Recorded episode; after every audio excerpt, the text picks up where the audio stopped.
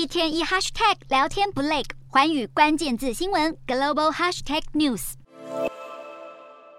蔡英文总统二十七号宣布，未来义务役役期延长为一年之后，消息受到多国的媒体密切关注。其中，印度英语电视台华语一家以图卡解析延长义务役如何帮助台湾的军力，并且与专家连线解析。澳洲天空新闻节目主持人潘纳西也找来专家在棚内连线探讨，一旦中国武力犯台，战火是否也会波及澳洲？德国之声则指出，美国议长裴洛西今年八月访台，被北京当局视为是挑衅之举。其后，两岸局势就升温，更引述台湾当局通报，就在耶诞节当天，中国解放军派出了七十一架次的战机扰台，规模创今年新高。澳洲广播公司也分析认为，来自中国的军事压力使得台湾的兵役政策大转弯。新加坡亚洲新闻台则采访民众的看法，并且指出，对于这项措施，目前台湾的舆论反应两极。